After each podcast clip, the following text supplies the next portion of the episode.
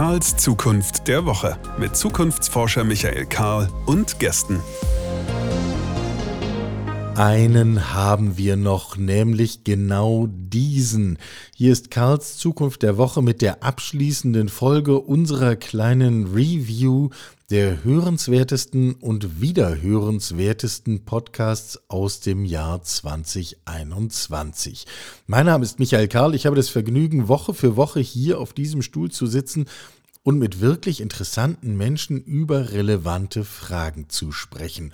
Das ist durchaus so etwas wie ein Privileg. In dieser Review hatten wir die Folgen mit Christian Stöcker zum exponentiellen Wandel, mit Rafael Laguna, immerhin so etwas wie unser aller Innovationschef, über Neues und den Optimismus, mit Katja Diel über Hashtag Autokorrektur, Patrick Kramer über Biohacking und mehr als 100% menschlich sein, Reinhard Steurer über das Scheitern der Klimapolitik, Martin Hirsch über KI und Gesundheit, Chris Köntop über das Metaversum, Micha Palesche über die Bildung und heute runden wir das Ganze ab mit dem Autor und Denker Enno Park. Insgesamt hätten wir noch sehr viel mehr Podcasts wieder neu veröffentlichen können. Wir haben uns für diese neuen entschieden, auch um so ein wenig das Spektrum der Themen abzubilden, mit denen wir uns im vergangenen Jahr in einer relevanten Zukunftsperspektive sowohl beschäftigen wollten als auch mussten. Ich bin sehr gespannt, wie sich die Themen und die Gespräche in diesem Jahr 2022 dann weiterentwickeln. Mit Enno Park habe ich gesprochen über das Verhältnis zwischen Mensch und Maschine, zwischen Mensch und Technologie. Wir selbst bewegen uns in einer zunehmend digitalisierten, technologisierten Umwelt. Chance? Gefahr. Gleichzeitig erleben wir, dass immer mehr Technologie in den Menschen Einzug hält und auf Augenhöhe begegnet sie uns auch noch. Und die ganze Angelegenheit ist komplex. Wir haben es runtergebrochen auf eine Frage. Macht uns das alles eigentlich menschlicher oder nicht? Und Enno hat darauf eine ganz klare Antwort. Eine kleine Anmerkung noch vorweg. Für diejenigen, die aufmerksam merken, Nanu, seine Stimme hört sich ja da ganz anders an. Die Folge mit Enno Park gilt bei uns intern als die Salbei-Tee-Folge. Meine Stimme war furchtbar runter zu dem Zeitpunkt, wo wir diesen Podcast produziert haben. Ich war wirklich froh, den ganzen Podcast stimmlich durchgestanden zu haben. Das ist jetzt bei der Neuveröffentlichung sehr viel einfacher. Ich weiß vorher, dass die Stimme halten wird und freue mich auf ein erneutes Hören Enno Park im Gespräch jetzt hier. Ich habe in der Anmoderation einmal nicht erwähnt, dass du ganz nebenbei, neben allem anderen, auch Cyborg bist. Das kann man schnell über dich lesen, wenn man dich googelt und sich fragt, wer, wer ist das eigentlich, der hier gerade spricht. Lass uns das einmal vor die Klammer ziehen, weil es ja auch mit Mensch und Technologie zu tun hat. Was ist dein Kontext für die, die dich noch nicht kennen? Was macht dich zum Cyborg? Oh, der Cyborg war im Grunde genommen ein Witz.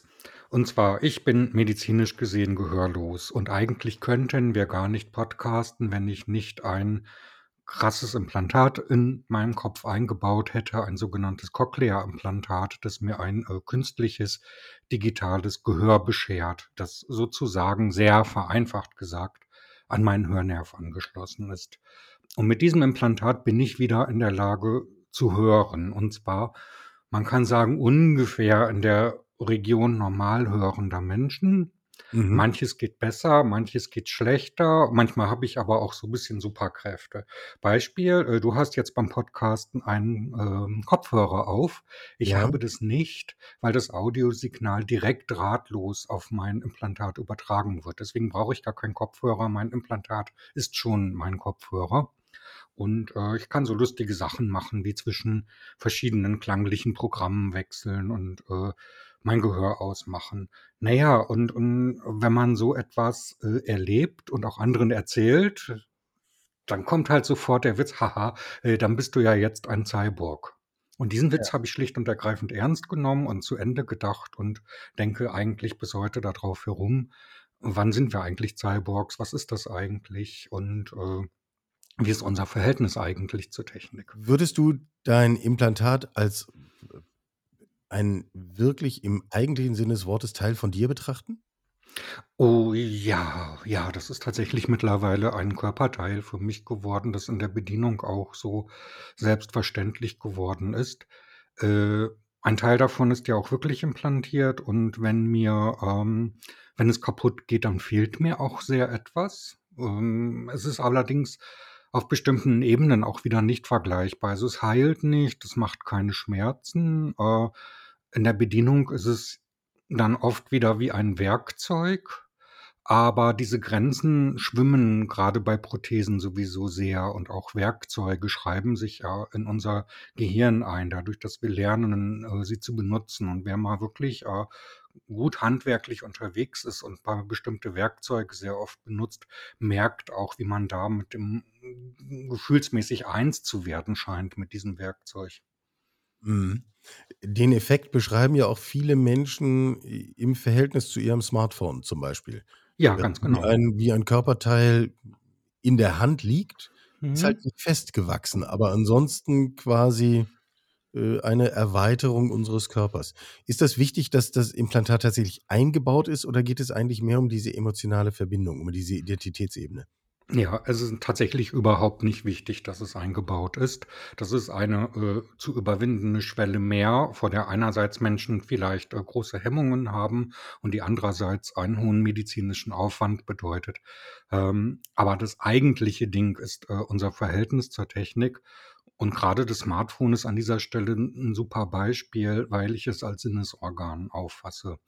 Wir haben das Internet, äh, wie so einen unsichtbaren Layer über die Welt gelegt und Mhm. brauchen jetzt ein Sinnesorgan, um das Internet wahrnehmen zu können. Das können wir mit unserem Körper so natürlicherweise nicht und dafür benutzen wir das Smartphone und machen dann auf Basis dieser ähm, Sinnesempfindung, dieser digitalen Sinnesempfindung die unterschiedlichsten Dinge, von Spielen über Kommunizieren bis Sachen erledigen oder Routen planen oder so, weshalb auch diese ganzen Vorstellungen von Sucht, äh, immer irgendwie so 'n bisschen daneben zu liegen scheinen, wenn man sich das Ganze genauer anguckt. Ja, wir würden ja auch nicht sagen: „Ich bin süchtig nach meinem Daumen oder n nach meinem rechten Fuß“, nicht? Ja, oder nach Sozialleben. Gut, da da gibt es vielleicht Ausprägungen, die suchthaften Charakter zeigen, aber Mit das sind dann Sicherheit, mit Ausnahmen, Sicherheit. nicht? Das Mhm. sind die Ausnahmen. Wenn wir uns 2 Extreme anschauen, äh, und ich ahne, dass sie f hm, in Wahrheit viel mehr miteinander zu tun haben, als man auf 1. Blick denkt.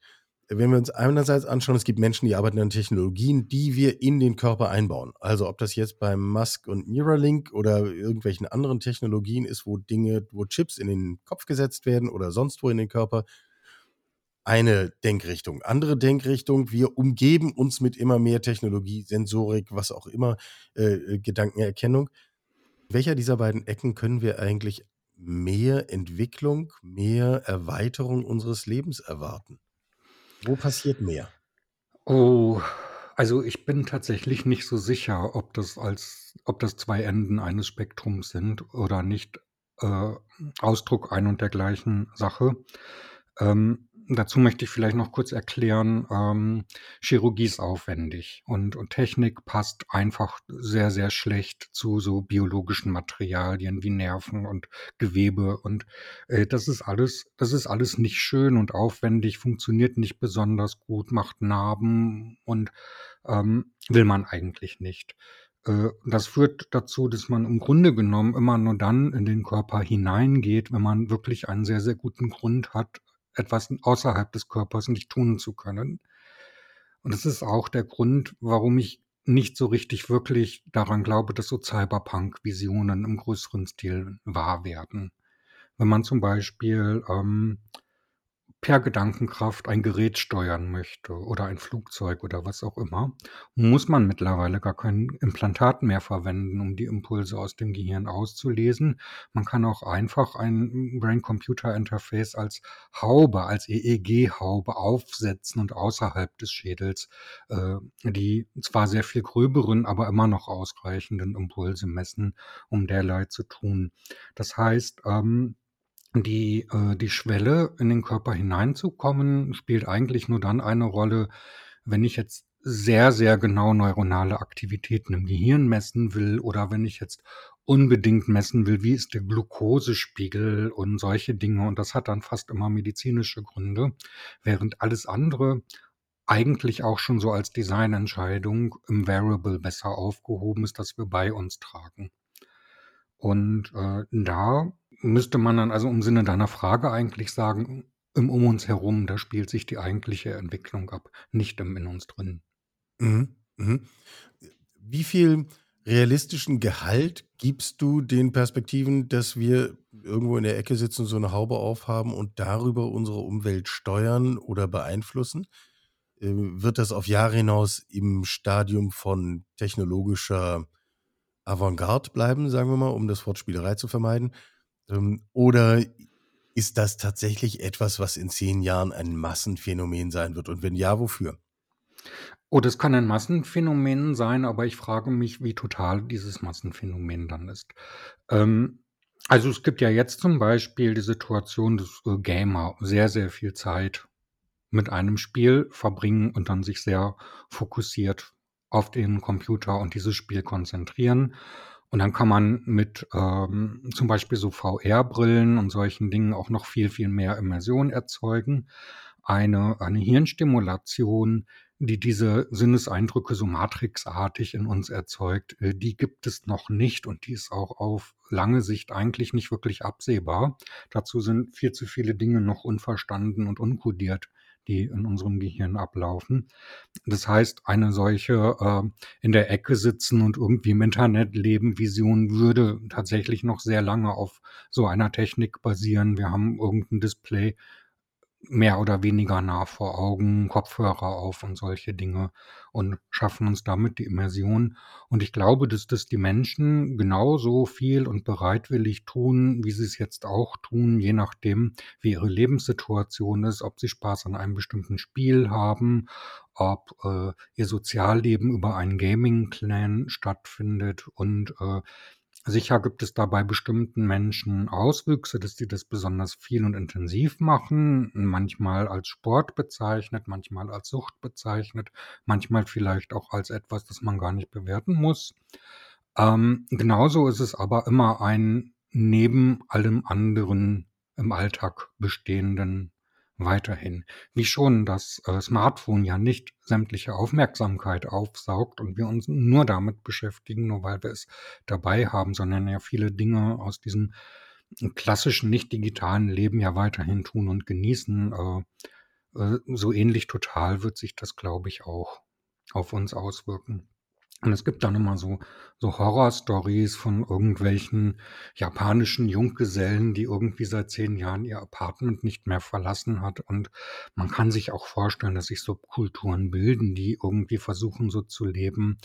Aber als reine Zukunftsvision sehe ich das tatsächlich eher nicht. Ich habe jetzt sozusagen schon einen vorgegriffen. Ich habe dich nach einer Abschätzung einer Technologie gefragt.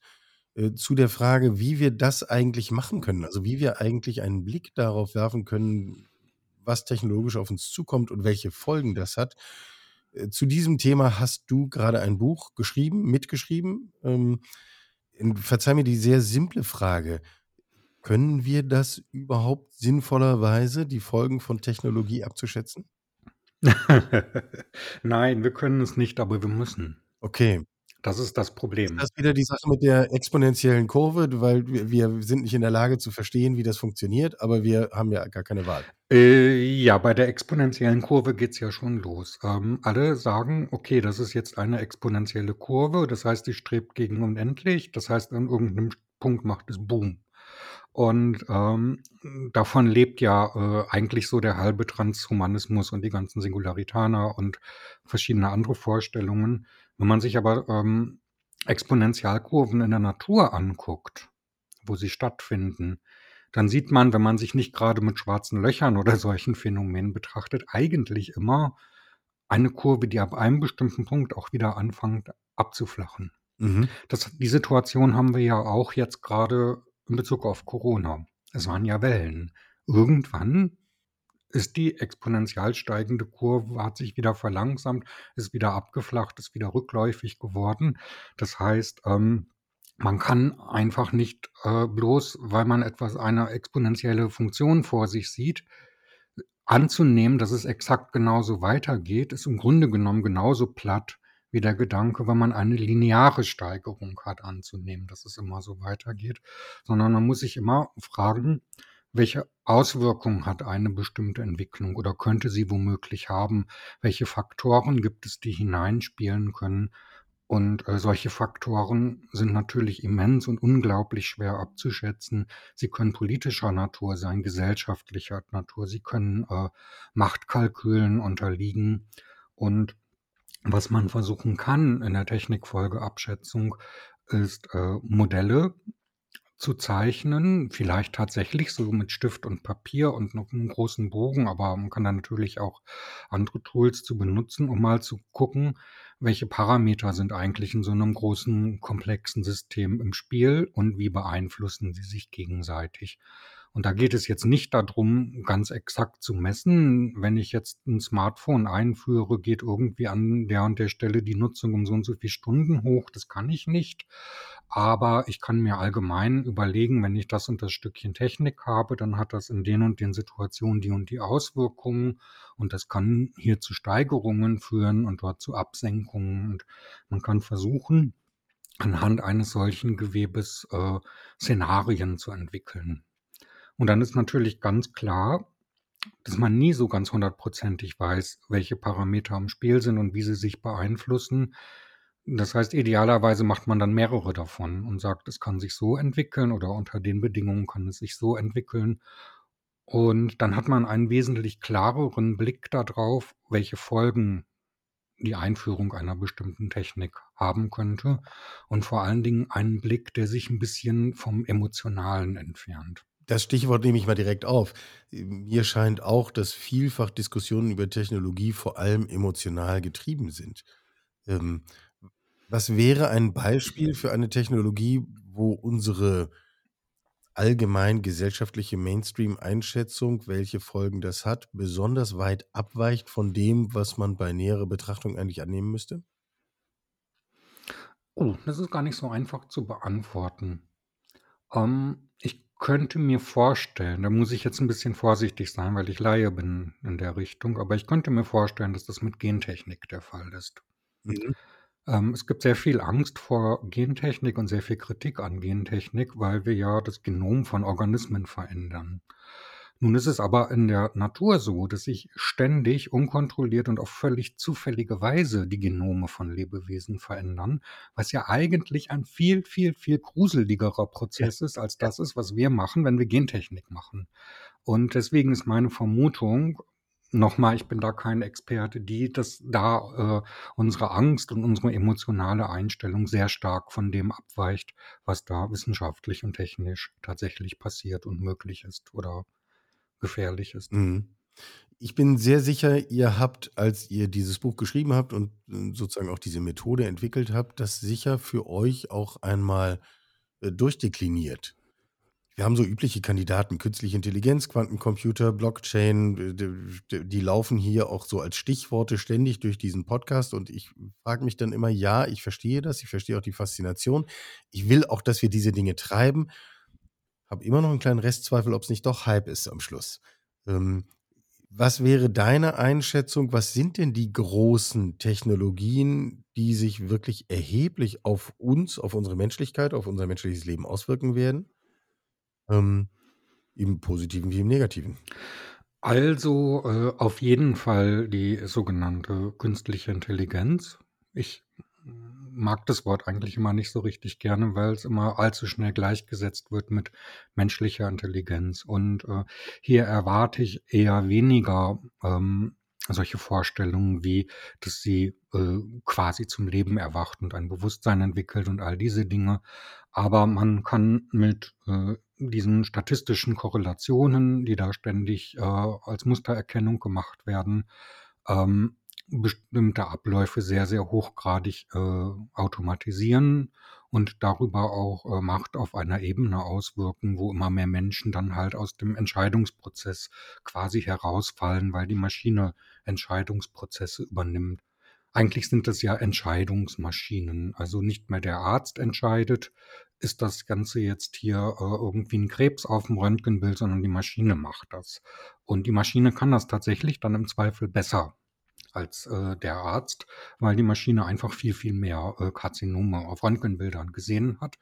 Aber man muss sich klar machen, dass es eigentlich andauernd um Entscheidungen geht und das Delegieren dieser Entscheidungen auf die Maschine. Und die hat immer irgendjemand programmiert und vor allen Dingen die betreibt jemand. Das heißt, sie agiert immer im Sinne desjenigen, der sie betreibt. Und äh, das heißt, die Auswirkungen von künstlicher Intelligenz sind weniger so diese von der Maschine unterjocht werden Horrorvorstellungen, als eher so dieses, ich sag mal, ähm, chinesische Modell, dass man also das Verwenden solcher Systeme, zum Beispiel auch so im Social Scoring Bereich, benutzt, um Herrschaft auszuüben. Und diese Herrschaft liegt nun im westlichen Raum zu nicht ganz kleinen Teilen halt bei der Privatwirtschaft. Und da müssen wir uns Gedanken machen, wie man dann diese Anwendung von Algorithmen und KI demokratisieren kann. Das halte ich für ähm, einen der wichtigsten äh, äh, Impacts. Ähm, das zweite ist sicherlich alles rund um äh, Biotechnologie und äh, Gentechnik und da auch wieder in Verbindung mit äh, KI, ähm, weil wir wahrscheinlich in sehr kurzer Zeit erleben werden, wie wir immer schneller mit bestimmten Krankheiten umgehen können und äh, wie sich dadurch unser Alltagsleben und unsere Vorstellung von Gesundheit und unsere Vorstellung von äh, Behinderung und vieles, was in diese Richtung geht, äh, doch sehr verschieben wird. Und das wird äh, auch extreme Auswirkungen auf Wirtschaft haben, auf Sozialsysteme, äh, bis hin zur, zur Nahrungsversorgung äh, und, und zur Populationsgröße und was man sich da alles denken kann. Mein äh, Standard-Lieblingsthema, der, äh, der Cyborg, der Mensch, der Technik in den Körper eingebaut hat, äh, der spielt hier an dieser Stelle meiner Meinung nach tatsächlich eine äh, relativ untergeordnete Rolle weil ich schon beschrieben habe, mit welchen Schwierigkeiten es eigentlich verbunden ist, diese Technik zu gestalten und man in den allermeisten Fällen auch interessante Sachen machen kann, äh, ohne etwas implantieren zu müssen. Also diese Vorstellung, dass ich mir jetzt irgendwie diesen tollen Gehirnchip äh, kaufe, der mein Denken so krass beschleunigt, dass ich da besser bin als alle anderen, äh, das ist jetzt nicht komplett unmöglich, aber doch sehr, sehr weit in eine, ich sag mal, Science-Fiction-Zukunft äh, zu verschieben. Äh, mir kommt das auch manchmal so vor, als würde da auch manchmal ein relativ schlichtes Bild von Menschlichkeit dahinter stehen. Also als wäre sozusagen die Entwicklung unserer eigenen menschlichen Persönlichkeit und unseres Lebens so etwas wie ein 100-Meter-Lauf. Und mit Chip kann ich halt schneller laufen. Meine Einschätzung ist, die Verhältnisse sind ein bisschen komplexer und es geht nicht nur um die Frage, schneller laufen zu können. Genau. Deswegen bin ich auch immer äh, relativ entspannt, wenn es überhaupt um diese Idee von Enhancement geht, weil alle denken Enhancement sofort als äh, über Menschen, die sind leistungsfähiger und unterdrücken dann alle anderen. Dass es sich aber äh, um ganz unterschiedliche Fähigkeiten handelt, die man vielleicht mit technischen Hilfsmitteln erweitern könnte. Und der eine kann deswegen toll laufen und der nächste kann irgendwie toll Klavier spielen und der übernächste wird ein unglaublich krasser, wie soll ich sagen, Buchhalter oder was auch immer, äh, dass das also auch äh, sozusagen eine Vielfältigkeit nach sich zieht, die nicht in einer äh, Konkurrenz zueinander stehen muss, sondern auch kooperativ funktionieren kann. Ähm, das kommt da mal so gerne bei unter die Räder in solchen Ja. Visionen. Du hast jetzt zwei Themenkomplexe genannt: Systeme künstlicher Intelligenz und den gesamten Bereich von Biotechnologie und Genetik. Ähm, äh, nehmen wir diese beiden. Ist das jetzt eine im Kern gute Nachricht, dass wir es hier mit viel Entwicklung in den nächsten Jahren zu tun haben werden? Ich glaube schon, dass das eine gute Nachricht ist. Ähm, und zwar, weil wir vor einem ganz, ganz gewaltigen, eigentlich kaum noch zu beherrschenden, drängenden Problem stehen. Und das ist die Klimakatastrophe, die bereits eingesetzt hat, wo wir eigentlich jetzt schon wissen, dass wir das 1,5 Grad Ziel, das wir dringendst einhalten müssten, nicht einhalten können. Und ähm, ich glaube, alle Versuche, dem irgendwie zu begegnen ohne die entsprechenden technischen Systeme sind völlig zum Scheitern verurteilt. Ich sage das jetzt mal als bewusst besonders plakatives, plattes Beispiel. Natürlich ist das in der Realität komplexer. Aber wenn ich jetzt rufe, oh mein Gott, Klimawandel, zurück zur Natur, alles abschalten, dann ist alles abgeschaltet und die Leute rennen in den nächsten Wald, fällen alle Bäume und verbrennen sie, weil sie Feuer brauchen. Und äh, wir haben diesem ganzen äh, System noch mehr Schaden hinzugefügt. Das heißt, wir müssen irgendwie intelligent damit umgehen. Wir brauchen zum Beispiel intelligente Stromnetze, die mit den Schwankungen klarkommen, die Solar- und Windenergie nach sich ziehen. Da müssen wir äh, KI oder KI-ähnliche Systeme oder komplexe Algorithmen und Rechnersteuerung in diesen Systemen verwenden. Wir kommen nicht drum rum.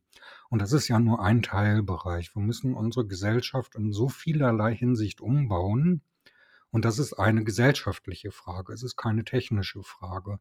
Aber ohne die technische Hilfe, ohne schlauere Technik, als wir sie jetzt haben, kriegen wir es nicht hin. Weil sonst fallen wir auf nicht so schlaue Technik zurück und diesen Zweifel in einem großen Rahmen, wie wir Menschentechnik anwenden, halt schädlicher. Ich habe kürzlich ein Zitat unserer Bundesumweltministerin gelesen. Svenja Schulze heißt sie für diejenigen, äh, denen sie nach vier Jahren Amtszeit noch nicht aufgefallen sein sollte. Äh, sie sagt, wenn wir die Digitalisierung unverändert fortsetzen, wird sie zum Brandbeschleuniger für die ökologischen und sozialen Krisen unseres Planeten. Wir brauchen eine Trendwende. Bei mir wendet sich da auch einiges, wenn ich das höre, aber es ist eher der Magen. Ähm, äh, wie schätzt du das ein? es, ist, äh, es ist schwierig äh, und ehrlich gesagt verstehe ich auch nicht ganz, was sie meint. Ähm, wir könnten so Sachen sagen wie äh, Industrialisierung. Ähm, ja, also beispielsweise digitale Geräte brauchen Strom. Ja. Die brauchen ja. Energie. Aber diese Energie könnte ja auch aus einem Solarpanel kommen. Ähm, Digitalisierung könnte äh, helfen, den Individualautoverkehr durch andere Systeme zu ersetzen. Da sind wir noch nicht. Da gibt es vielerlei Ideen, die in diese Richtung gehen könnten. Ähm, ich habe gerade schon die äh, intelligenten Stromnetze äh, genannt als Beispiel ähm, für Dinge, die digitalisiert besser funktionieren. Wir müssen uns zum Beispiel jetzt gerade nicht treffen. Wir machen das über eine äh, Konferenz, übers Internet. Das heißt, wir haben jetzt nicht das ganze CO2 verbraucht, das wir hätten, wenn einer von uns sich ins Auto gesetzt hätte. Oder auch im geringeren Ausmaß äh, in die Bahn. Die verbraucht natürlich weniger, aber immer noch. Äh, das heißt, äh, Digitalisierung hat an so vielen Enden Einsparpotenziale, dass ich wirklich nicht verstehe, wie sie darauf kommt. Ähm, so kann man ja eigentlich nur denken, wenn man allem immer grundsätzlich freien Lauf lässt und keinerlei äh, regulierenden Eingriff vornimmt. Nun ist das vielleicht das, äh, was Frau Scheres da meinte, ähm, dass sie eben die Digitalisierung nicht unverändert laufen lassen möchte, sondern regulierend eingreifen möchte, um halt bestimmte Auswüchse zu reduzieren. Nun sehe ich aber gerade im Bereich der Digitalisierung nicht, wo die Auswüchse stecken. Ja. Also mir fallen, mir fallen Beispiele ein. Ähm, Smartphones verbrauchen, wenn man in der Herstellung enorme Ressourcen, vor allen Dingen ja auch so seltene Erden und diese ganzen Sachen. Das heißt, zwingen wir doch mal regulatorisch bitte die Hersteller dazu, Smartphones langlebiger zu gestalten, eine längere Garantie. Interessanterweise passiert das auch gerade. Apple, Google und Samsung verlängern die Zeiten, die sie garantieren, dass ein Smartphone heute noch Updates bekommt. Und äh, das ist ja so die Richtung. Aber äh, das ist ja eigentlich etwas, was nicht die Digitalisierung selbst betrifft, sondern nur die technischen Mittel, die wir da an dieser Stelle Und da sind wir bei dieser ganz spannenden Unterscheidung, die du ja vorhin schon gemacht hast. Wir äh, reden über einen gesellschaftlichen Wandel, der offensichtlich notwendig ist, zum Beispiel um die Klimakatastrophe so weit möglich einzudämmen. Und wir sollten uns freuen, dass wir die technologischen Mittel haben, das besser tun zu können, als wenn wir diese Mittel nicht hätten. Ähm, und das ist, scheint mir doch genau diese Unterscheidung zu sein, die hier nicht sauber getroffen wird. Klingt so. Man müsste tatsächlich mal nachfragen, was sie jetzt eigentlich an dieser Stelle genau mit Digitalisierung gemeint hat. Und wenn es, äh ich weiß nicht, wenn sonst über Digitalisierung geredet wird, wird über Breitbandausbau geredet und darüber, ob ich meinen Führerschein vielleicht übers Internet bestellen kann und nicht, äh, 3 Stunden irgendwo Schlange stehen muss, um das zu tun. Solche Dinge oder, äh, Homeschooling in in Zeiten der Pandemie und bei all diesen Anwendungsfällen verstehe ich nicht, wie sie darauf kommt, dass ein ungebremstes Fortsetzen jetzt, äh, alles schlimmer machen sollte. Ich verstehe es Ja, nicht. wobei, äh, nicht verstehen ist ja etwas, was man hier vielfach sehen kann. Ich meine, wir sehen auch Leute, die sagen: „Wir müssen hier gar nichts umbauen, wir werden schon neue Technologien erfinden.“ Das ist falsch. Das ist falsch. Das ist sehr falsch, äh, weil wir dann einen Kredit aufnehmen, von dem wir nicht wissen, ob wir ihn zurückzahlen können. Wir müssen uns also schon A auf die Technik besinnen, äh, die wir haben und B, wir können nicht darauf vertrauen, dass vielleicht andere sie dann nutzen. Denn das ist ja dieses Argument im Grunde. Die werden da schon irgendwas Lustiges erfinden und dann wird alles gut. Sondern wir sind jetzt aufgefordert, die ganzen tollen Erfindungen, die wir gemacht haben, umgehend zu nutzen. Und wo wir das individuell nicht können, müssen wir das politisch durchsetzen. Und das ist, äh, der der große Unterschied. Mhm. Die große Frage zum Schluss. Wenn wir uns jetzt auf die beschriebene Weise Technologie vor Augen führen und den Blick nach vorne wenden, macht uns die Technologie, die technologische Entwicklung letzten Endes menschlicher? Ich glaube schon, ähm, weil ich im Grunde genommen, ähm, Technik für etwas zutiefst Menschliches halte. Und da kann man sich jetzt sehr drüber streiten, aber ich glaube, dass wenig den Menschen dermaßen begleitet hat über seine gesamte Geschichte hinweg wie Technik. Und dass das Eingebundensein in kybernetischen oder quasi kybernetischen Regelkreisen mit technischen Artefakten, äh, das hat ja nicht erst mit der Digitalisierung angefangen. Die Digitalisierung radikalisiert und beschleunigt das noch mal sehr stark. Und wir müssen im Einzelfall darüber reden, was wir jetzt da gut finden und was nicht. Aber nehmen wir einfach mal so etwas ganz Simples wie das Kochen oder auch Ja. Backen. Das ist ein Auslagern von Verdauungsprozessen aus dem Körper heraus in künstliche Gerätschaften, in Technik, in einen Ofen, in Töpfe. Ich brauche dann Feuer, habe äh, chemische Reaktionen und ich trete also in Interaktion mit diesen ganzen technischen Artefakten und sie haben auch wieder Auswirkungen auf mich. Ähm, meine Ernährung ändert sich, das heißt, es ändert sich mein Sozialverhalten, es ändert sich mein Jagd oder Sammelverhalten. Ich komme vielleicht auf die Idee, so was wie Ackerbau zu machen. Äh, meine Lebenserwartung verändert sich. Es verändert sich, an welchen Krankung äh, Krankheiten ich potenziell erkranke. Und wenn man dann so dieses Thema Kochen nimmt, äh, Esskulturen. Was haben Menschen nicht für unglaublich unterschiedliche, mannigfaltige Esskulturen und auch immer gehabt im Laufe der Geschichte, was ja zeigt, wie tiefsitzend dieses Thema ist. Und allein dieses eine kleine, simple Beispiel reicht, um zu zeigen, äh, dass der Mensch ohne Technik nahezu nicht denkbar ist. Und aus dieser Haltung heraus kann ich eigentlich gar nicht sagen, macht uns das jetzt unmenschlicher? Ne, Technik hat uns als Menschen eigentlich immer ausgemacht. Was uns unmenschlich machen kann, ist der perverse Gebrauch von Technik. Und das, äh, unterliegt unserem Urteil. Nutzen wir die Technik, äh, zum Guten oder zum Schlechten, um zu schaden oder um zu nützen? Und manchmal wissen wir nicht, dass wir uns oder anderen mit der Technik schaden, aber wenn wir es dann rausgekriegt haben und wissen, dass wir es tun, dann müssen wir es auch lassen. Sagt Enno Park, Autor, Journalist, Denker. Ich nenne ihn jetzt nicht Philosoph, das überlassen wir anderen, das äh, zu tun, wann immer sie es für richtig halten.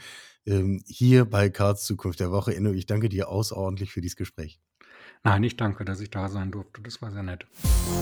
Sie hörten Karls Zukunft der Woche, ein Podcast aus dem Karl Institute for Human Future.